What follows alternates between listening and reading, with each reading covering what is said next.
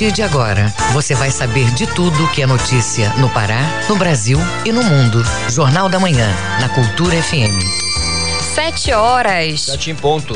Bom dia, ouvintes ligado na Cultura FM no Portal Cultura. Hoje, sexta-feira, 16 de julho de 2021. Começa agora o Jornal da Manhã com as principais notícias do Pará, do Brasil e do mundo. Apresentação Pamela Gomes. E Isidoro Calixto. Participe do Jornal da Manhã através do nosso WhatsApp 985-639937. Mande mensagens de áudio com informações do trânsito, se preferir. Anote o WhatsApp 985639937.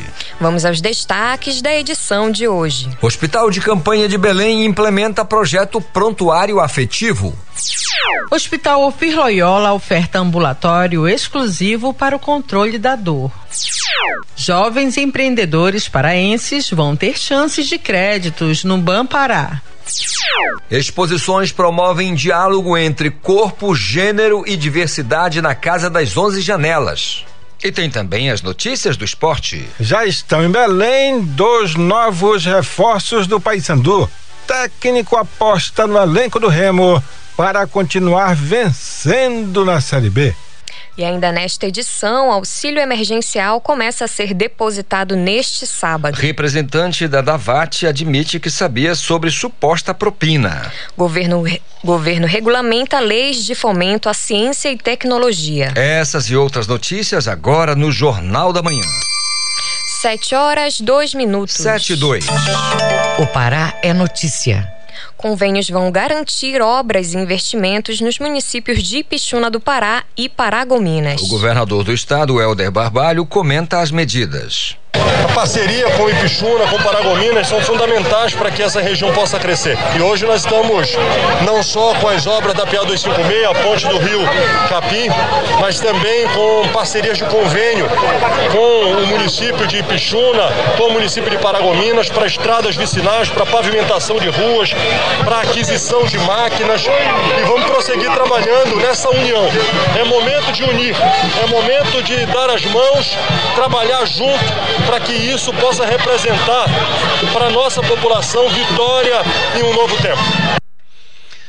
UPA 24 Horas de Santarém recebe avaliação positiva da Organização Pan-Americana da Saúde e do Ministério da Saúde. Vamos a Santarém com o nosso correspondente Miguel Oliveira, que tem mais detalhes sobre essa avaliação. Bom dia, Miguel. Bom dia, Calixto. Bom dia, Pamela. Bom dia, ouvinte do Jornal da Manhã. Falamos ao vivo de Santarém hoje, sexta-feira. São sete horas, dois minutos. A Organização Pan-Americana de Saúde, a OPAS, que atua como escritório regional da Organização Mundial da Saúde, OMS, juntamente com representantes do Ministério da Saúde, Conselho Nacional de Secretários de Saúde, CONAS, e Conselho Nacional de Secretarias Municipais de Saúde, o CONASENS, visitaram a unidade pronto atendimento UPA 24 horas de Santarém. As equipes visitaram todas as instalações da UPA destinadas ao atendimento de pacientes com Covid-19 e agora também para pacientes com outras patologias. Durante a visitação, os consultores da UPA e do Ministério da Saúde observaram que a assistência aos pacientes é feita de forma organizada e humanizada.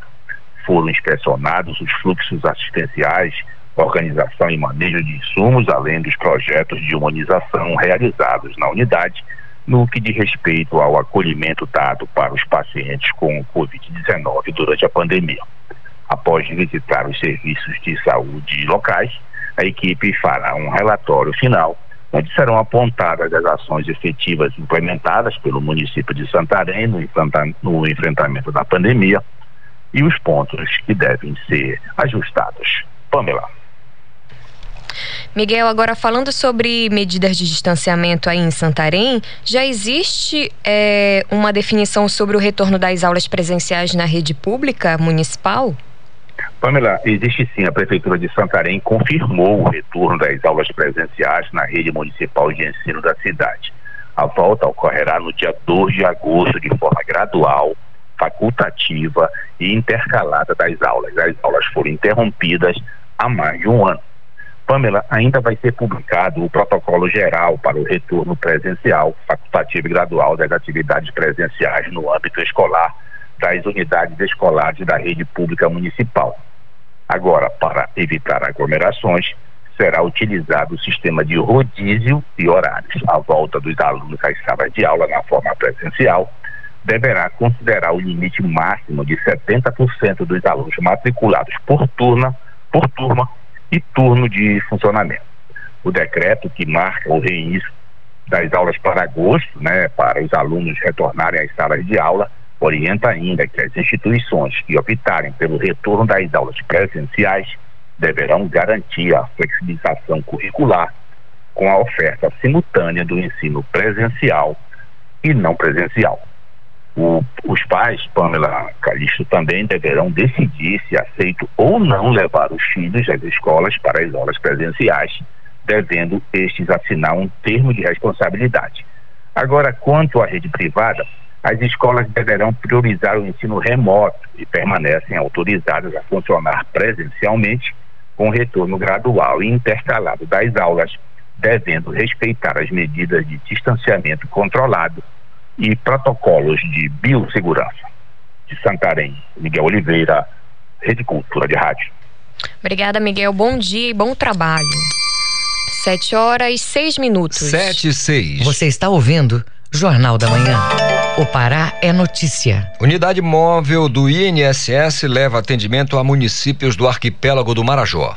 As informações com o correspondente Edelson Vale. O Previbarco, unidade móvel do INSS que leva aos moradores de comunidades ribeirinhas benefícios como aposentadoria, salário maternidade, pensão por morte e benefícios assistenciais, estará no período de 19 a 23 deste mês, oferecendo diversos atendimentos aos moradores do município de Ponta de Pedras aqui no Marajó Marajó. O órgão também vai disponibilizar o atendimento em serviços como andamento de processos, extrato de CENIS, cumprimento de exigências, cadastramento de procurações, entre outros. De Soura, Delson Vale, Rede Cultura de Rádio programa capacita produtores rurais de Capitão Poço sobre boas práticas da pimenta do reino. Confira este e outros destaques do Giro do Interior com Bruno Barbosa. Com pelo menos 3 mil produtores de pimenta do reino cadastrados, o município de Capitão Poço é o segundo maior produtor da especiaria no Pará. Durante toda a manhã de ontem, agricultores familiares e de médio e grande porte de produção estiveram reunidos em um salão de eventos no centro do município para participar de uma programação sobre boas práticas da pimenta do reino, com foco no controle da salmonela. Essa foi a terceira programação com o objetivo de levar informações aos produtores e discutir ações e práticas para a melhoria da qualidade da especiaria produzida no Pará. No oeste do estado, a Agência de Defesa Agropecuária do Pará, a ADPará, começou ontem uma nova etapa da campanha de vacinação contra a febre aftosa, dessa vez nos municípios de Faro e Terra Santa. Segundo a agência, esta fase da campanha será realizada no período de 15 de julho a 30 de agosto e vão ser vacinados animais com idade entre 0 e 2 anos. Atualmente, os dois municípios juntos possuem um rebanho de 16 mil bovídeos nessa faixa etária. A Depará reforça ainda que os produtores têm até 30 de agosto para a compra da vacina e de 15 de julho a 15 de setembro para notificação junto à ADPará no Xingu com o objetivo de discutir a ampliação dos cursos de graduação e pós-graduação da Universidade do Estado do Pará, a UEPA, no campus de Altamira, o reitor e a comitiva da instituição realizaram uma visita técnica ao município. A visita aconteceu entre os dias 12 e 14 de julho. A primeira etapa da agenda de viagem foi com uma visita ao campus da universidade no município. Em seguida, a comitiva também foi ao Hospital Geral de Altamira para conhecer as instalações com a presença da secretária de Saúde Municipal. A unidade de pronto atendimento, a UPA, e a Faculdade de Medicina da Universidade Federal do Pará, da UFPA, também estavam no roteiro. Bruno Barbosa, Rede Cultura de Rádio. Ministério Público recomenda a criação de políticas públicas municipais para crianças e adolescentes de Afuá. As informações com o correspondente Edelson Vale.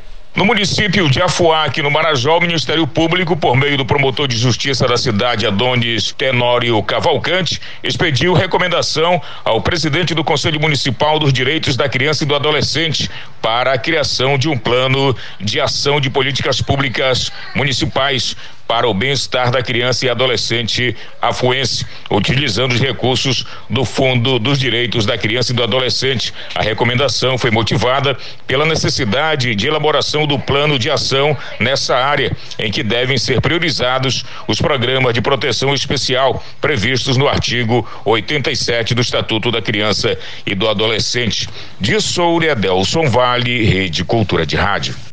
Exportações de madeira no Pará apresentaram um crescimento de 12% na tonelada. O investimento foi de mais de 95 milhões de dólares. Os detalhes na reportagem de Cláudio Lobato. Entre janeiro e julho deste ano, segundo o levantamento da Associação das Indústrias Exportadoras de Madeira do Estado do Pará, a AIMEX, as exportações de madeira apresentaram um aumento de 7,76%. A tonelagem exportada também aumentou em 12,77%. Foram 104 mil toneladas exportadas que movimentaram 950 milhões e 700 mil dólares. O diretor técnico da IMEX, Derek Martins, enumera os motivos desse crescimento do setor? Se deve principalmente pela retomada da economia no mundo. Então, com o avanço das vacinas e a diminuição de, da, dos casos de Covid, isso tem reanimado o setor da construção, é, setores da economia que precisam de madeira, que tem aumentado é, a compra e as exportações de madeira. A avaliação é positiva e o motivo deste crescimento é a procura por madeira em decorrência do pouco ou quase nada de estoques reguladores de madeira existentes e da retomada da economia em decorrência do aumento da vacinação nos principais países importadores de madeira do Pará. Mas a Associação dos Exportadores quer mais. O diretor técnico da IMEX acha que este crescimento devia ser ampliado.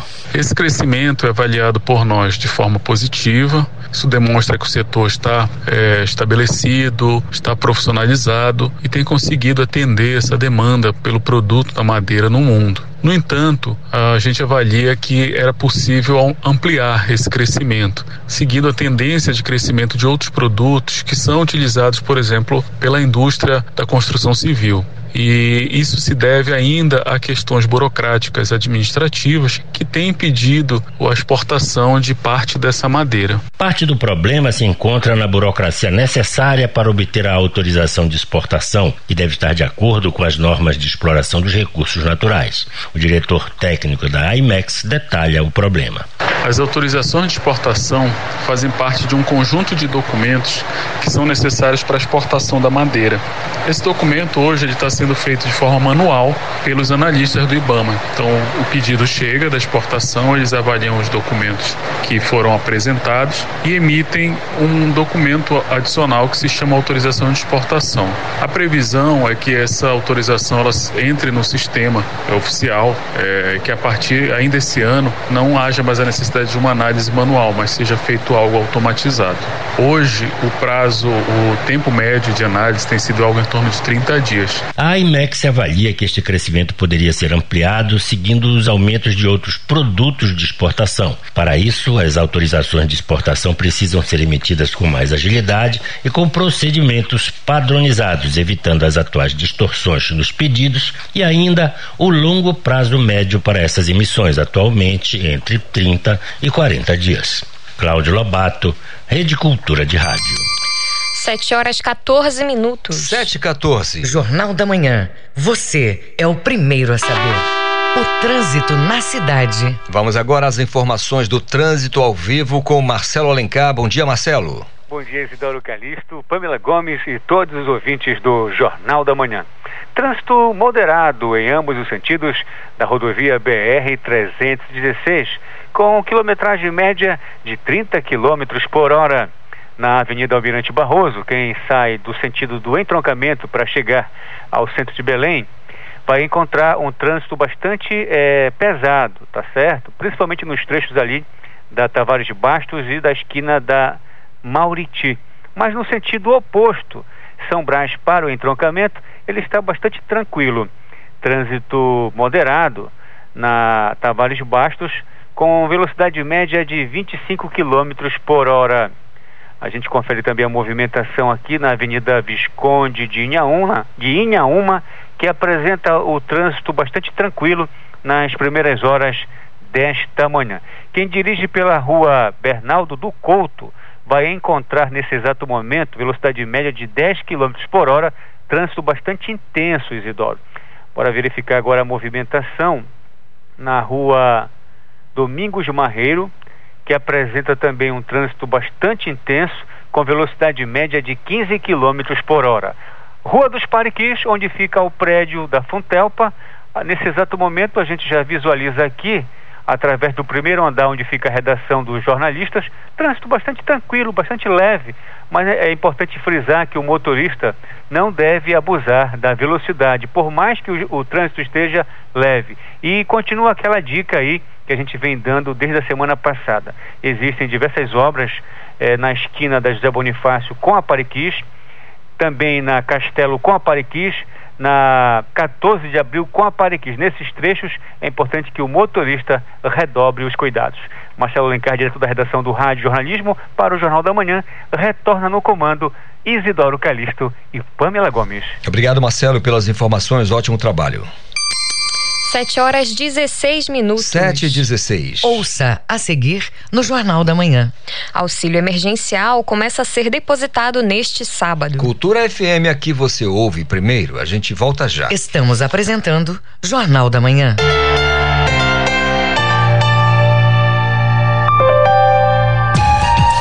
Coma frutas e legumes todos os dias. As frutas têm nutrientes que garantem saúde e qualidade de vida.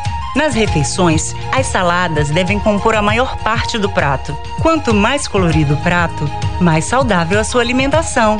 As folhas verde escuras têm mais fibras, ferro e vitaminas.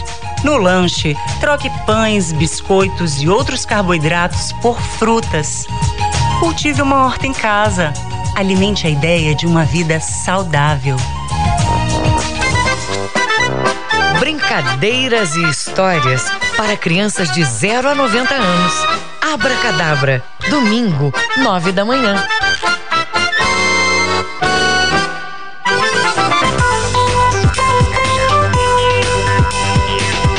Voltamos a apresentar Jornal da Manhã. Previsão do tempo. De acordo com a Secretaria de Meio Ambiente e Sustentabilidade em Belém, região metropolitana, manhã e noite desta sexta com tempo parcialmente nublado. O clima pode fechar um pouco mais no decorrer da tarde. Podem haver chuvas neste período. Na capital paraense, mínima de 24, máxima de 32 graus. No nordeste do estado, manhã ensolarada. À tarde e à noite, céu parcialmente nublado a nublado, com chuvas leves a moderadas. Em Augusto Correia, mínima de 24, máxima de 30 graus. E na região do arquipélago do Marajó, a manhã de hoje deve ser de tempo quente e aberto. À tarde e à noite são esperadas chuvas com trovoadas. Em breves, variação de temperatura entre 23 até 32 graus. 7 horas 18 minutos. 7 e 18. Você está ouvindo Jornal da Manhã. Viva com saúde. Novo método utiliza redes para a recuperação de bebês diagnosticado com doenças no coração. A iniciativa é do Hospital de Clínicas Gaspar Viana. Acompanhe na reportagem de Marcos Aleixo. A nossa rede de cada dia, quem diria, está sendo usada para atendimento de crianças em unidades de terapia intensiva do Hospital de Clínicas aqui em Belém. O bebê da Ana Roberta precisou de internação e ela aprovou a novidade. Chegada na rede, né? Depois que ficou todo assim, dos aparelhos, uhum. que ficou estável, né? Assim como ele está. Aí colocaram a, a rede, a redinha. Fisioterapeuta Paulo colocou a uhum. redinha, né? E pronto, foi, assim, foi uma coisa assim que eu ainda não tinha visto, foi uma novidade assim, que no entanto incrementou bastante para ele. Não, não. É, no caso assim, ele ficou bem à vontade e sem contar fora os benefícios que tem, né? O método chamado de Hancock, já utilizados em terapias intensivas, inclusive faz parte de estudos científicos, segundo o fisioterapeuta Paulo Douglas. O método é considerado por ele de multissensorial. Essa técnica de posicionamento na rede ela faz parte de um conjunto de técnicas que a gente chama de estimulação sensório-motora.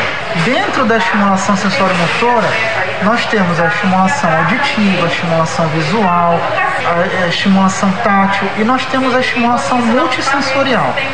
Dentro da estimulação multissensorial, que é um subtópico da estimulação sensório-motora, entra o, chamado método Hammock. Hammock em inglês é rede, então é um método de posicionamento do bebê na rede.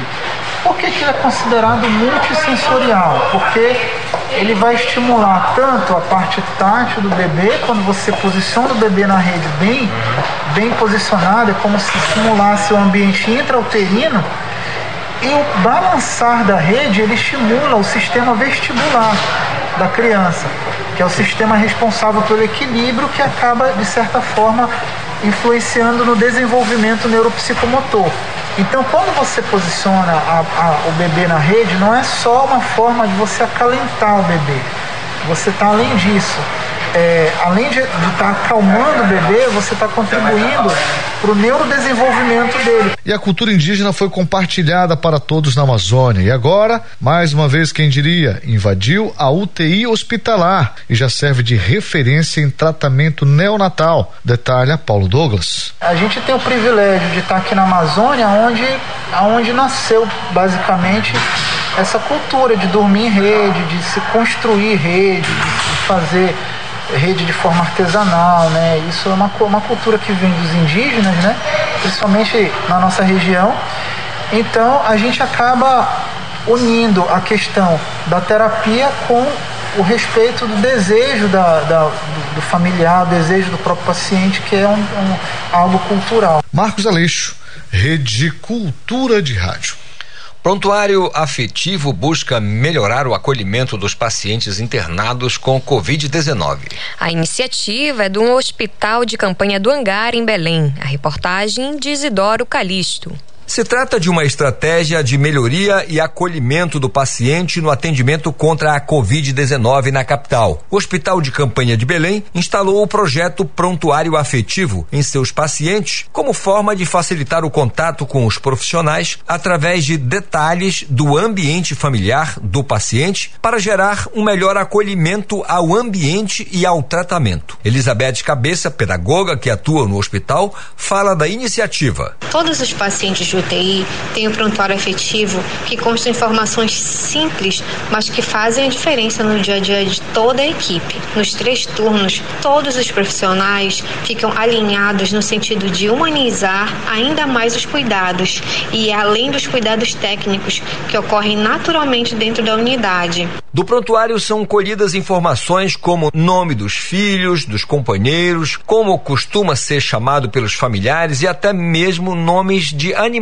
de estimação. Essas informações ficam registradas no mesmo formato do documento que registra os dados sobre o quadro clínico dos pacientes, a fim de gerar um ambiente mais familiar para eles. Essas informações, em um segundo momento, são repassadas aos familiares durante o boletim psicológico realizado diariamente por profissionais do hospital, que atende exclusivamente a pacientes com a Covid-19. Elizabeth Cabeça, pedagoga que atua no hospital, comenta. Esse diferencial surge para agregar nesse processo de humanização e incluir o familiar e dar mais confiança para eles no tratamento deste paciente dentro do hospital. Então, a partir do momento que são coletados esses dados, o prontuário é confeccionado e afixado no leito do paciente. Além dessa iniciativa, o Hospital de Campanha tem outras estratégias de acolhimento aos pacientes, como a musicoterapia, chamada de vídeo entre pacientes e familiares, e oficinas de artesanato. E todas essas medidas representam uma forma de amenizar o sofrimento físico e psicológico do paciente internado por causa da Covid-19.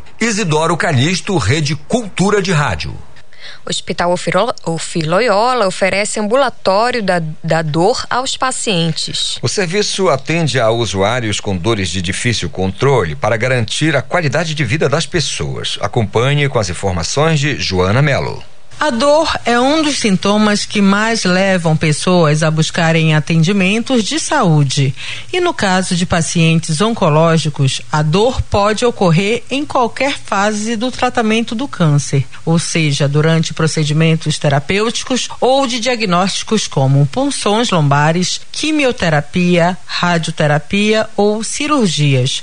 Em Belém, o Hospital Firloiola, que é um centro de alta complexidade em oncologia, dia está com novo apoio exclusivo para esses pacientes, como conta Mauro Almeida, neurocirurgião e chefe do ambulatório. O atendimento dos pacientes de dor no ambulatório de dor do Hospital Filoiola e é direcionado majoritariamente, principalmente para os pacientes que são portadores de dor relacionadas ao câncer e também para os pacientes que apresentam dor relacionadas às doenças ou lesões do sistema nervoso, que são as dores neuropáticas. Esses são os pacientes que estão prioritariamente atendidos no filoiola.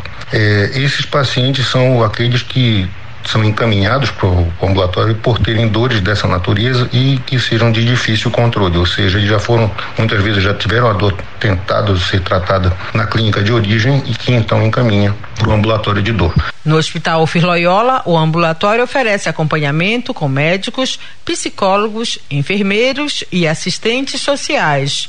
O hospital oferta ainda analgésicos, opioides para enfermos com dor oncológica, em tratamento cirúrgico e ambulatorial como explica Mauro Almeida, neurocirurgião e chefe do ambulatório. Esses pacientes então eles sofrem, eles são avaliados, eles sofrem, eles são é feita uma anamnese, uma, uma avaliação, uma entrevista com eles, uma uma avaliação, um exame físico, são avaliados os exames complementares quando é o caso. E então é feita orientação do tratamento para dor, independente do tratamento da doença, mas claro que se for o caso deve se acontecer concomitante ao tratamento da doença e esses pacientes recebem principalmente tratamento medicamentoso, orientações para tratamento psicológico, terapia ocupacional, fisioterapia quando é necessário e também quando em alguns casos é indicado tratamento cirúrgico. O serviço do Hospital Firloiola atende a pacientes de todas as regiões do Pará.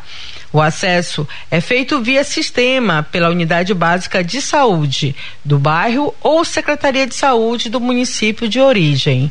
Joana Melo, Rede Cultura de Rádio. 7 horas 27 minutos. 7 e 27 O mundo é notícia. É, auxílio emergencial começa a ser depositado neste sábado. O calendário foi divulgado pelo Ministério da Cidadania. As informações na reportagem de Sayonara Moreno, da Rádio Nacional.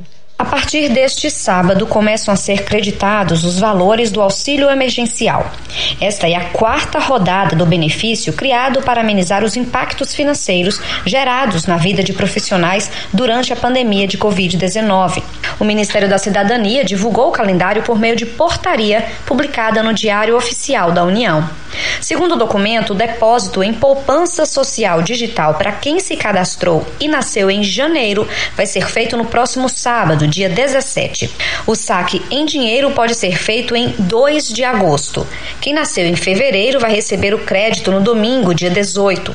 O saque está previsto para 3 de agosto. Nascidos em março recebem na conta digital no dia 20 de julho e podem sacar no dia 4 de agosto e assim sucessivamente. Os créditos só não caem na conta nas segundas-feiras. Quem tem o dinheiro na conta digital pode utilizar para pagamentos de boletos e contas via aplicativos de celular. A data de saque é somente para quem precisa do dinheiro em mãos. Para isso, é importante respeitar as datas para retirada, justamente para evitar aglomerações nas agências da Caixa Econômica. O novo pagamento do auxílio emergencial foi autorizado pela medida provisória de março deste ano e com cronogramas definidos pelo Ministério da Cidadania. Da Rádio Nacional em Brasília, Sayonara Moreno. 7 horas 29 minutos. 7 e 29 Ouça a seguir no Jornal da Manhã. Técnico aposta no elenco do Remo para continuar vencendo na Série B. Cultura FM, aqui você ouve primeiro. A gente volta já. Estamos apresentando Jornal da Manhã. ZYD 233, 93,7 MHz. Rádio Cultura FM, uma emissora da Rede Cultura de Comunicação. Fundação Paraense de Rádio Difusão, Rua dos Pariquis, 3318. Base operacional, Avenida Almirante Barroso, 735. Belém, Pará, Amazônia, Brasil. Voltamos a apresentar Jornal da Manhã. Tábuas de Marés. De acordo com a Secretaria de Meio Ambiente e Sustentabilidade, em Belém a maré desce daqui a pouco às nove e cinquenta e seis da manhã. Ela sobe às três e meia da tarde e volta a descer às dez e trinta e oito da noite. Em Salinópolis, Nordeste Paraense, pré-amar às onze e trinta e oito da manhã, baixa-mar às seis e dezessete da tarde. E no porto da Vila do Conde, localizado em Barcarena, a primeira vazante do dia está prevista para 10 e 46 da manhã, maré cheia, às 3 e 53 da tarde, e a segunda maré baixa do dia deve ocorrer no final da noite, às 11 e 12. 7 horas 31 minutos. 7 e 31 Esporte. Dois novos reforços do Paysandu já estão em Belém. Técnico aposta no elenco do Remo para continuar vencendo na Série B o esporte com Manuel Alves. Saiu a tabela da Taça Brasil Sub-15 masculino de futsal da divisão especial, que vai ser aqui em Belém no período de 15 a 21 de agosto, com a participação de 12 equipes representando 11 estados: Pará, Paraná, Pernambuco, Goiás, Roraima, Ceará, Sergipe, Paraíba, Rio de Janeiro, Minas Gerais e o Distrito Federal. O Pará é o único estado com duas equipes, o Remo, por ter sido campeão paraense da categoria, e a Tuna como clube sediante. Os dois estreiam logo na primeira rodada, dia 15 de agosto, às cinco e meia da tarde, Remo e Incondef do Paraná e às 19h15, Tuna e Associação Esportiva do Ceará. Esses jogos serão disputados no ginásio da Escola Superior de Educação Física. Todos os cinco clubes paraenses que estão disputando o Campeonato Brasileiro vão entrar em campo neste final de semana. Amanhã, Clube do Remo, Paysandu e o Castanhal e no domingo, a SMAC e o PFC Paragominas. A programação desses jogos é esta aqui. Pela Série D, o primeiro a jogar vai ser o Castanhal amanhã às 5 da tarde contra o Fast Clube do Amazonas lá em Manaus, enquanto que o PFC Paragominas só joga no domingo às quatro da tarde na Arena Verde contra o 4 de julho do Piauí.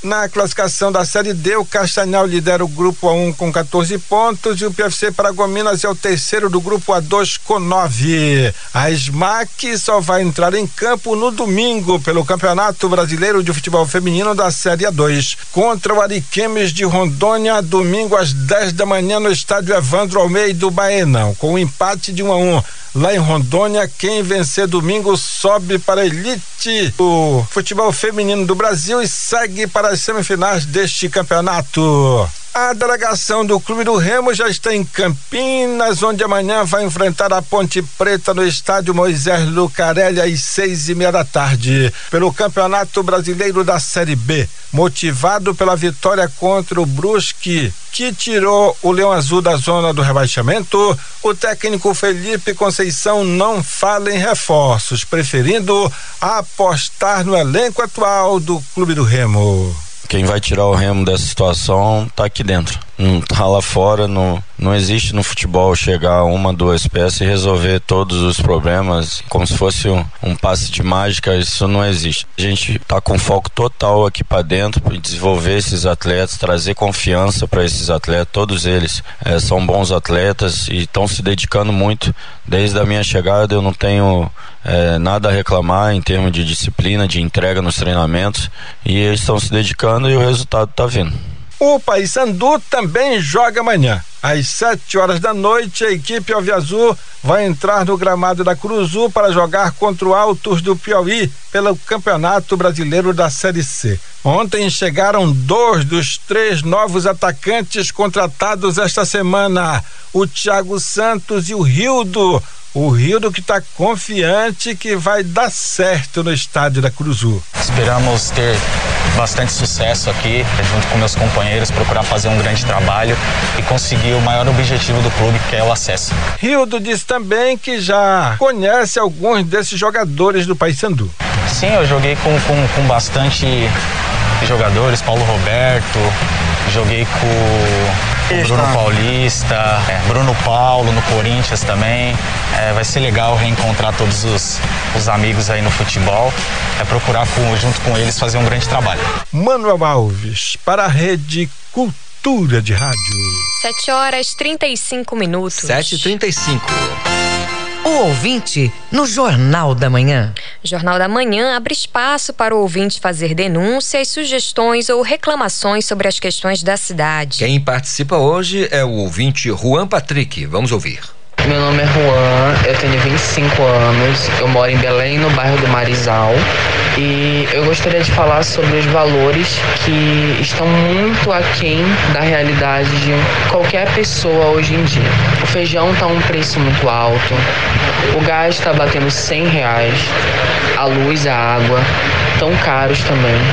E eu fico pensando naquelas pessoas que sobrevivem somente com Bolsa Família, que sobrevivem é, com salário mínimo e que veem o valor da carne chegar aos 30, 40 reais o quilo, precisando pagar uma água de 200 e pouco, uma luz que às vezes bate 300, 400 reais, ainda tem que custear é, outros tipos de, de gastos em casa com é, com vestiário, com condução de ônibus.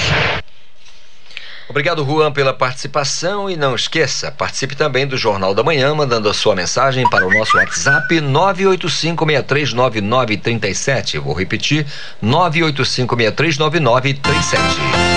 O ouvinte no Jornal da Manhã. 7 horas 36 minutos. 7 e 36 O mundo é notícia. Vamos aos destaques do que é notícia pelo mundo no Giro Internacional com Cláudio Lobato. As polícias da Irlanda e da Holanda, em operação conjunta, apreenderam 2 mil sacos de 20 quilos cada que continham cocaína disfarçada em meio a carvão. A apreensão aconteceu no início da semana no porto holandês de Roterdã, segundo o site de notícias RTE. Os pacotes chegaram à Europa, vindos da América do Sul, ficaram retidos por duas horas depois que autoridades holandesas notificaram sobre o carregamento que tinha como destino a Irlanda. A a Guarda Ciochana, responsável pela segurança nacional do país vizinho ao Reino Unido, iniciou as investigações e, com a ajuda de raios-x e cães farejadores, identificou a presença da cocaína no carvão. Com base na quantidade de sacos, a polícia chegou à conclusão de que o valor das drogas apreendidas ultrapassaria 35 milhões de euros no mercado, mais de 211 milhões na cotação atual. Uma campanha orquestrada no Twitter dos Estados Unidos para desestabilizar o regime esse é o argumento do governo cubano para explicar as manifestações históricas de 11 de julho, mas especialistas consultados pela agência France Press não estão convencidos. Tenho provas irrefutáveis de que grande parte dos internautas que participaram dessa campanha estavam nos Estados Unidos e usaram sistemas automatizados para a viralização de conteúdo, sem serem penalizados pela rede social Twitter, declarou na terça-feira o chanceler Bruno Rodrigues. Para o ministro, esses protestos nos quais milhares de cubanos participaram com gritos de liberdade, estamos com fome e abaixo a ditadura, não foram um surto social, mas sim o resultado de uma guerra de comunicação e informação contra Cuba. E o grande culpado, a hashtag SOS Cuba, lançada no início de julho para alertar sobre a grave situação sanitária na ilha que enfrenta o aumento de casos de coronavírus e para exigir ajuda humanitária do exterior.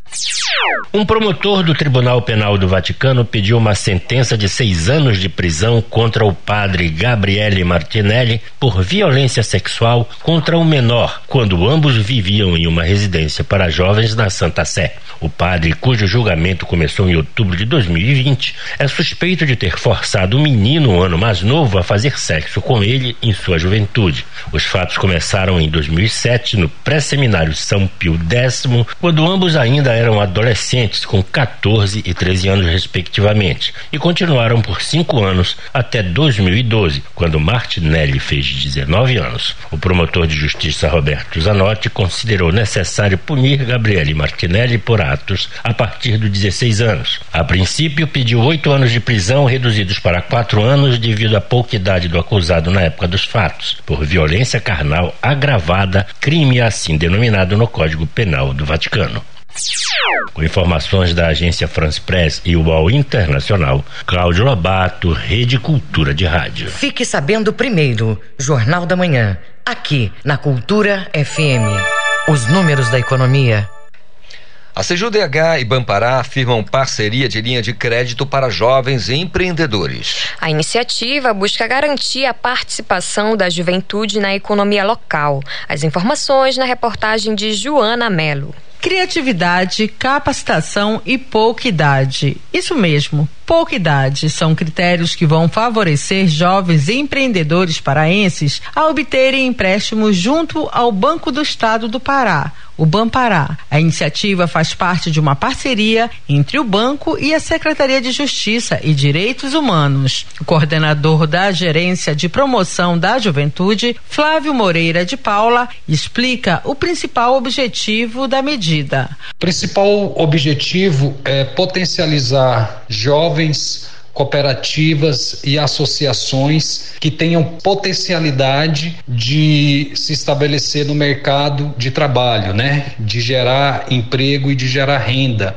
Vai haver a, a, os jovens que já têm, né, ali o seu negócio inicial, então essa linha ela vai vir potencializar, né? Vai vir contribuir para que o seu negócio avance, né? Para que ele seja mais competitivo no mercado, assim também como aquele que tem a ideia, mas que ainda não tem um fomento inicial possa implementar, possa pôr em prática né, a sua ideia empreendedora. O projeto Juventude Empreendedora Pará, a princípio, deve garantir créditos no valor inicial de até cinco mil reais para cerca de 90 jovens que participaram do curso Juventudes Empreendedoras 2.1. Mas, de acordo com a CEJUDH, outros segmentos vão ter acesso a empréstimos, desde que estejam aptos por uma capacitação capacitação de gestão, explica o coordenador de gerência de promoção da juventude, Flávio Moreira de Paula. A participação do jovem empreendedor, ela se dará por um processo de formação. Então, necessariamente, o jovem a cooperativa, a associação que queiram acessar essa linha de crédito, né, que inicialmente será de até cinco mil reais, sendo renovável, ele precisa ter passado por um processo de formação, de gestão, com uma entidade que tenha um termo técnico, né, que tenha um termo de cooperação com a CJDH, né, com a Gerência de Juventude e com a Secretaria de Justiça e Direitos Humanos. Esse será um dos principais requisitos, ou melhor, o principal requisito para esse jovem futuramente poder ter acesso. O pré-lançamento do projeto Juventude Empreendedora Pará acontece na Semana Internacional da Juventude, que vai ocorrer no período de 9 a 13 de agosto. Joana Melo, Rede Cultura de Rádio. Cresce a procura por estágios de vagas de aprendizagem. O aumento foi de 27%, acompanha a reportagem de Mari, Maíra Heinen, da Rádio Nacional. Números de estágios e vagas de aprendizagem no primeiro semestre de 2021 apontam crescimento de procura e de oportunidades. Na comparação do último semestre de 2020 com o primeiro de 2021, houve aumento de 27% de oportunidades de trabalho para o jovem. Os dados foram divulgados nesta quarta-feira pelo Centro de Integração Empresa-Escola CIEE. De acordo com a entidade, no mês de junho, a instituição filantrópica sem fins lucrativos alcançou o patamar de 203 mil jovens inseridos no mundo do trabalho marca que não era alcançada desde abril de 2020, quando houve uma queda brusca por causa da pandemia. De acordo com Mônica Vargas, superintendente nacional de operações do CIE, A melhora também se deve ao andamento da vacinação. Esse processo de vagas, ele é muito dinâmico. Esse dado é do dia 12 do 7 e hoje ele já tem um, um, número diferente, porque as empresas a todo momento estão abrindo e preenchendo vagas. O que nós observamos aqui nesse painel é que o ritmo de abertura de vagas, ele está muito próximo com o ritmo da vacinação. As cidades que mais disponibilizam vagas de estágio são São Paulo, Brasília, Campinas, Salvador e Goiânia. Para quem ainda não conseguiu a vaga de estágio ou de aprendizagem, a dica do CIEE é fazer um teste comportamental para se conhecer e melhorar as próprias competências. O teste está disponível no site da entidade. Da Rádio Nacional em Brasília, Maíra Heinen. Paulo Ícaro. Setor de serviços acumula alta de 2,5%. Os dados são do IBGE. Acompanhe na reportagem de Solimar Luz, da Rádio Nacional. O setor de serviços registrou alta de 1,2% na passagem de abril para maio. Com isso, o setor acumula ganho de 2,5% nos últimos dois meses, de acordo com informações da pesquisa mensal de serviços divulgada nesta terça-feira pelo Instituto Brasileiro de Geografia e Estatística. Com o avanço, o setor que foi mais atingido pela crise sanitária imposta pelo novo coronavírus ultrapassou o nível de atividade pré-pandemia.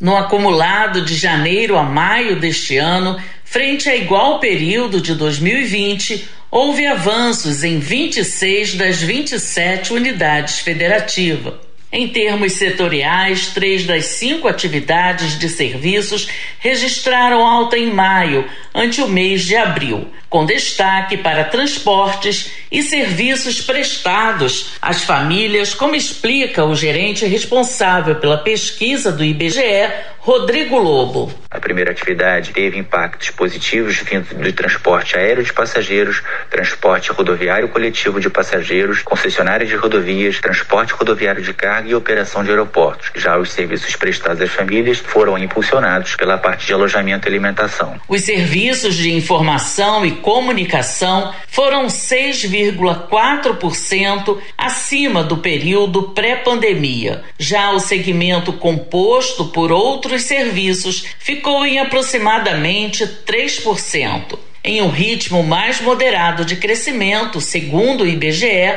vieram os serviços profissionais, administrativos e complementares, com avanço de 2,7%, ainda assim abaixo do patamar registrado em fevereiro de 2020. Destaque para locação de automóveis, consultoria e gestão empresarial e serviços de contabilidade. Na outra ponta, serviços de comunicação e informação registraram resultado negativo no mês de apuração. Ainda de acordo com a pesquisa mensal, no acumulado de 12 meses, o setor de serviços conseguiu reduzir o ritmo de perdas na passagem de abril para maio. Da Rádio Nacional no Rio de Janeiro, Solimar Luz. 7 horas 47 minutos. 7 e 47 Ouça a seguir no Jornal da Manhã. Levantamento mapeia tráfico de pessoas nas rodovias federais. Cultura FM aqui você ouve primeiro, a gente volta já. Estamos apresentando Jornal da Manhã. Programação das sextas de julho está garantida. Lambateria de Verão, um programa com muita música paraense, receitas, dança e videoclipes. Shows de Félix Robato, Bruno Benítez, Lucian Costa e Bela. Todas as sextas de julho, às sete e meia da noite, no YouTube da Lambateria, na TV e Portal Cultura. É música quente, é cultura. Apoio Cultura Rede de Comunicação.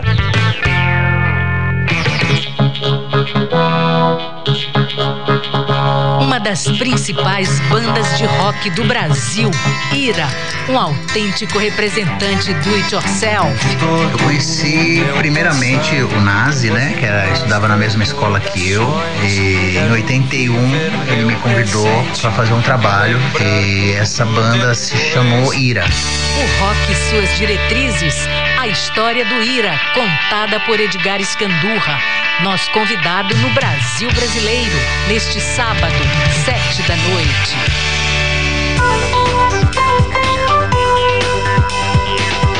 Voltamos a apresentar Jornal da Manhã. Previsão do tempo. Os dados da Secretaria de Meio Ambiente e Sustentabilidade mostram que para o Baixo Amazonas e Calha Norte, sexta-feira de céu parcialmente nublado, com momentos de tempo fechado. São esperadas pancadas de chuvas com trovoadas, principalmente no período da tarde. Mínima de 24, máxima de 30 graus em Prainha. No sudoeste do estado, predominância de tempo aberto. Na parte norte da região, pode chover de maneira leve e passageira mínima de 23, máxima de 30 graus em Itaituba. E no sudeste do estado, tempo aberto e pouco úmido. Não são esperadas chuvas significativas. Mínima de 20 e a máxima chega a 33 graus em Xinguara. 7 horas e 50 minutos. 7 e 50 Jornal da Manhã. Você é o primeiro a saber. Política. Representante da Davat admite que sabia sobre propina sobre suposta propina. O depoimento ocorreu na CPI da Covid. As informações na reportagem de Leandro Martins, da Rádio Nacional. O representante da Davat Medical Supply no Brasil, Cristiano Carvalho, disse que é apenas um vendedor da empresa norte-americana, sem maiores vínculos. Chamado para depor na CPI da pandemia nesta quinta-feira para falar sobre suspeitas de propina na compra de vacinas AstraZeneca, Carvalho contou que tem experiência de 25 anos nessa área e que atua como intermediário entre a Davat e governos municipais, estaduais e federal. Atuei somente como um, vendedor aqui no Brasil, não tive nenhum cargo remunerado ou qualquer outra coisa parecida. Eu não tenho vínculo empregatício, senador, não tenho contrato, não, nunca fui remunerado para fazer essa aproximação entre a Davat nos Estados Unidos pelo senhor Herman Cárdenas e aqui o governo federal brasileiro. Mas Cristiano Carvalho apresentou uma carta de representação da Davat em inglês. O senador do Amazonas, Eduardo Braga, contestou e disse que o depoente seria, sim, um representante oficial e não apenas um simples vendedor da empresa. Perguntado sobre sua relação com o Ministério da Saúde, Cristiano Carvalho respondeu que no dia 3 de fevereiro deste ano, o ex-diretor de logística da pasta, Roberto Dias, começou a contatá-lo a partir de mensagens dizendo que o governo estava em busca de vacinas e que esteve lá somente uma vez, em 12 de março, levado pelo policial militar Luiz Paulo Dominguete Pereira, que já depôs na comissão. Quando foi ao Ministério da Saúde, o depoente informou que o então secretário executivo Elcio Franco disse a ele desconhecer que as vacinas já vinham sendo negociadas com Roberto Dias. Dia, no dia 12 de março, quando eu tive com o coronel Elcio Franco, eu ainda mencionei que nós estávamos em tratativas com o Roberto Dias e ele desconhecia. Cristiano Carvalho leu uma carta enviada pelo presidente da Davat nos Estados Unidos, Herman Cardenas, para o então secretário executivo do Ministério da Saúde, Elcio Franco, dizendo que precisava de uma carta de intenção de compra do governo para garantir 96 milhões de vacinas para o Brasil. Para chegar ao alto escalão do Ministério da Saúde, Carvalho explicou que houve influência do reverendo Hamilton Gomes, presidente da ONG Senar Secretaria Nacional de Assuntos Humanitários, através do coronel Elcio Bruno, do Instituto Força Brasil. O representante da Davat contou ainda que, junto com Dominguete, participou de uma reunião com os dois e que, após o encontro, o PM usou o termo comissionamento para falar sobre o suposto pedido de propina. Da Rádio Nacional em Brasília, Leandro Martins. Levantamento mapeia tráfico de pessoas nas rodovias federais. Acompanhe na reportagem de Rafael Silva, da agência Rádio Web. Em todo o Brasil, há 470 pontos críticos de exploração sexual de crianças e adolescentes. Entre 2016 e 2019, foram resgatados 173 imigrantes vítimas de trabalho escravo e 3.539 trabalhadores brasileiros na mesma situação. Esses dados fazem conexão com o tráfico humano crime que utiliza como rota boa parte das rodovias do país. É o que aponta o conjunto de pesquisas Mapeamento do Tráfico de Pessoas no Brasil. Os levantamentos darão suporte ao projeto Mapear da Polícia Rodoviária Federal. A coordenadora da Associação Brasileira de Defesa da Mulher, da Infância e da Juventude, Asbrad, Graziela Rocha, explica que a análise foi dividida em três volumes. Primeiro, as características regionais do, do trabalho escravo. Segundo, os dados da população imigrante resgatada, para analisar o que, que a gente sabe desses trabalhadores imigrantes que foram escravizados aqui no Brasil. E a terceira, as características da exploração sexual, considerando tanto crianças e adolescentes como pessoas adultas. Os números foram extraídos de bancos de dados nacionais e as análises contaram com com entrevistas individuais e grupos focais com especialistas no tema. Para o chefe do Serviço de Direitos Humanos da Polícia Rodoviária Federal, João Gabriel Dadalt, o conjunto de pesquisas vai ajudar a entender ainda mais a dinâmica do tráfico de pessoas, um crime de difícil identificação. A gente precisa muito desses espaços de projetos como o Mapear para que a gente possibilite dê ferramentas ao policial que está na sua atividade rotineira identificar que aquele trecho que ele trabalha faz parte de uma rota ou uma possível possível rota de tráfico de pessoas, seja para exploração sexual, seja para trabalho escravo. A procuradora do Ministério Público do Trabalho, Andréa Gondim, é gerente do projeto Liberdade no Ar, iniciativa do órgão que busca combater o tráfico de pessoas por meio de diversas ações. Ela diz que a pesquisa contribuirá para ações práticas. A gente vai poder traçar diretrizes melhor de atuação, qual estado que a gente tem que dar mais prioridade, quais são os estados que precisam maior atenção. Então, é, foi foi fundamental na busca pela erradicação do trabalho escravo e do tráfico de pessoas. Agência Rádio Web de Brasília, Rafael Silva. 7 horas e 55 minutos. 7 e 55 Jornal da Manhã. Informação na sua sintonia.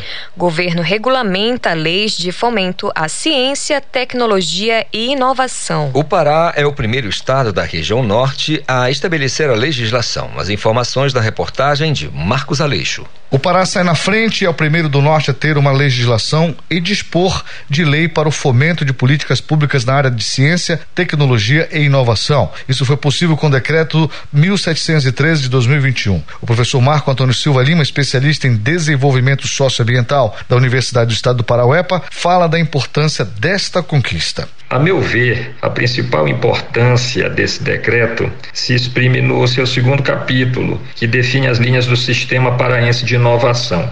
Por meio desse sistema, se criam instrumentos para articular as instituições de ciência e tecnologia, o poder público, o empresariado e a sociedade civil, de maneira a fazer com que as inovações tecnológicas possam ser transformadas em processos produtivos e produtos de alto valor agregado para gerar desenvolvimento sustentável para o estado do Pará. Segundo o núcleo jurídico no JUR da SECTET, com a publicação do decreto, os gestores têm maior autonomia para colocar em prática projetos que utilizam utilizam o conhecimento produzido nas instituições de ciência e tecnologia para gerar novos negócios, trabalho e renda, ampliando a competitividade da economia paraense e também o desenvolvimento social. O secretário da Sectet, Carlos Maneschi, afirma que o Estado fica mais atualizado com estas medidas. As nações desenvolvidas todas têm boa parte da sua sustentação econômica decorrente do investimento que fazem em ciência, em pesquisa, em formação de recursos humanos qualificados. Então é preciso entender essa importância, esse contexto do que este decreto ele traz no bojo, no sentido de alterar o ambiente da ciência no estado do Pará em particular. O que, que o decreto faz ou traz de maneira muito direta? Ele cria um novo, um novo arcabouço, uma nova estrutura de relação de financiamento entre governos e academia de maneira direta. O, esse decreto regulamenta o decreto no nível do Estado, o decreto federal, que é a lei federal, desculpa, que é conhecido como Lei do Bem, que criou novos marcos para o desenvolvimento da ciência no país. Marcos Aleixo, Rede Cultura de Rádio. Você está ouvindo Jornal da Manhã. Agenda Cultural. Espaço Cultural Casa das Onze Janelas recebe as exposições Entre o Vermelho, Azul e o Lilás e Suaves Brutalidades. A ação é uma iniciativa do governo do Pará por meio da Secult. Vamos ouvir na reportagem. O projeto Museu Solidário estimula a entrega de um quilo de alimento não perecível. Cada quilo equivale a quatro ingressos. Desde ontem, o Espaço Cultural Casa das Onze Janelas recebe as exposições Entre o Vermelho, Azul e o Lilás, na Sala Valdir Sarubi e no Laboratório das Artes. E Suaves Brutalidades, com obras do artista Henrique Montagni, na Sala Gratuliano Bibas. A ação é uma iniciativa do governo do Pará por meio da Secult, que fica aberta ao público até o dia 30 de agosto. Sancris Santos, curadora e diretora da Cojan, explica. E por que essa ação integrada? Porque ambas estão trabalhando a ideia desse corpo do corpo humano transfigurado, do corpo humano em transmutação.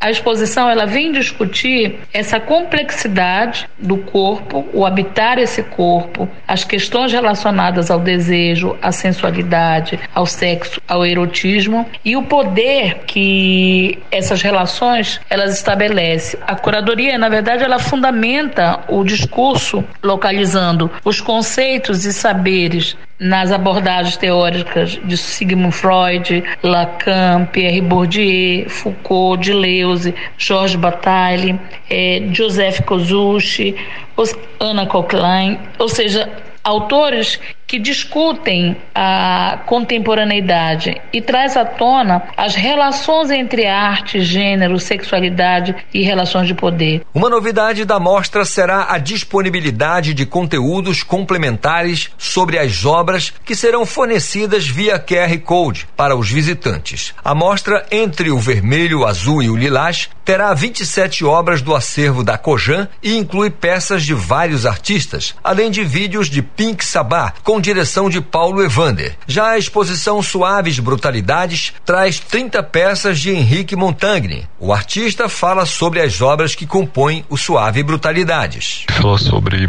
as relações de poder, as construções sociais em torno da, do, do que é ser homem né, queer, um homem queer na contemporaneidade. Passa por várias referências, entre elas artistas visuais queers, enfim, da década de 80 e 90, e também a cultura pop, séries e músicas contemporâneas. De certa forma, ela passa por várias linguagens de desenho, instalação, escultura, pintura, e em vídeo, performance. As exposições Entre o Vermelho, Azul e o Lilás e Suave Brutalidades vão até o dia 30 de agosto, de terça a domingo, das nove da manhã às cinco da tarde. O local é o Espaço Cultural Casa das Onze Janelas. Isidoro Calixto, Rede Cultura de Rádio. Oito horas. Oito em ponto. Termina aqui o Jornal da Manhã desta sexta-feira, 16 de julho de 2021. Apresentação: Pamela Gomes. Isidoro Calixto. Se você quiser ouvir essas e outras edições do Jornal da Manhã, acesse a conta do Jornalismo Cultura no castbox.fm. Outras notícias você confere a qualquer momento na nossa programação. Acompanhe agora o Conexão Cultura. Extraordinário restante de dia para você e até amanhã. O Jornal da Manhã é uma realização da Central Cultura de Jornalismo.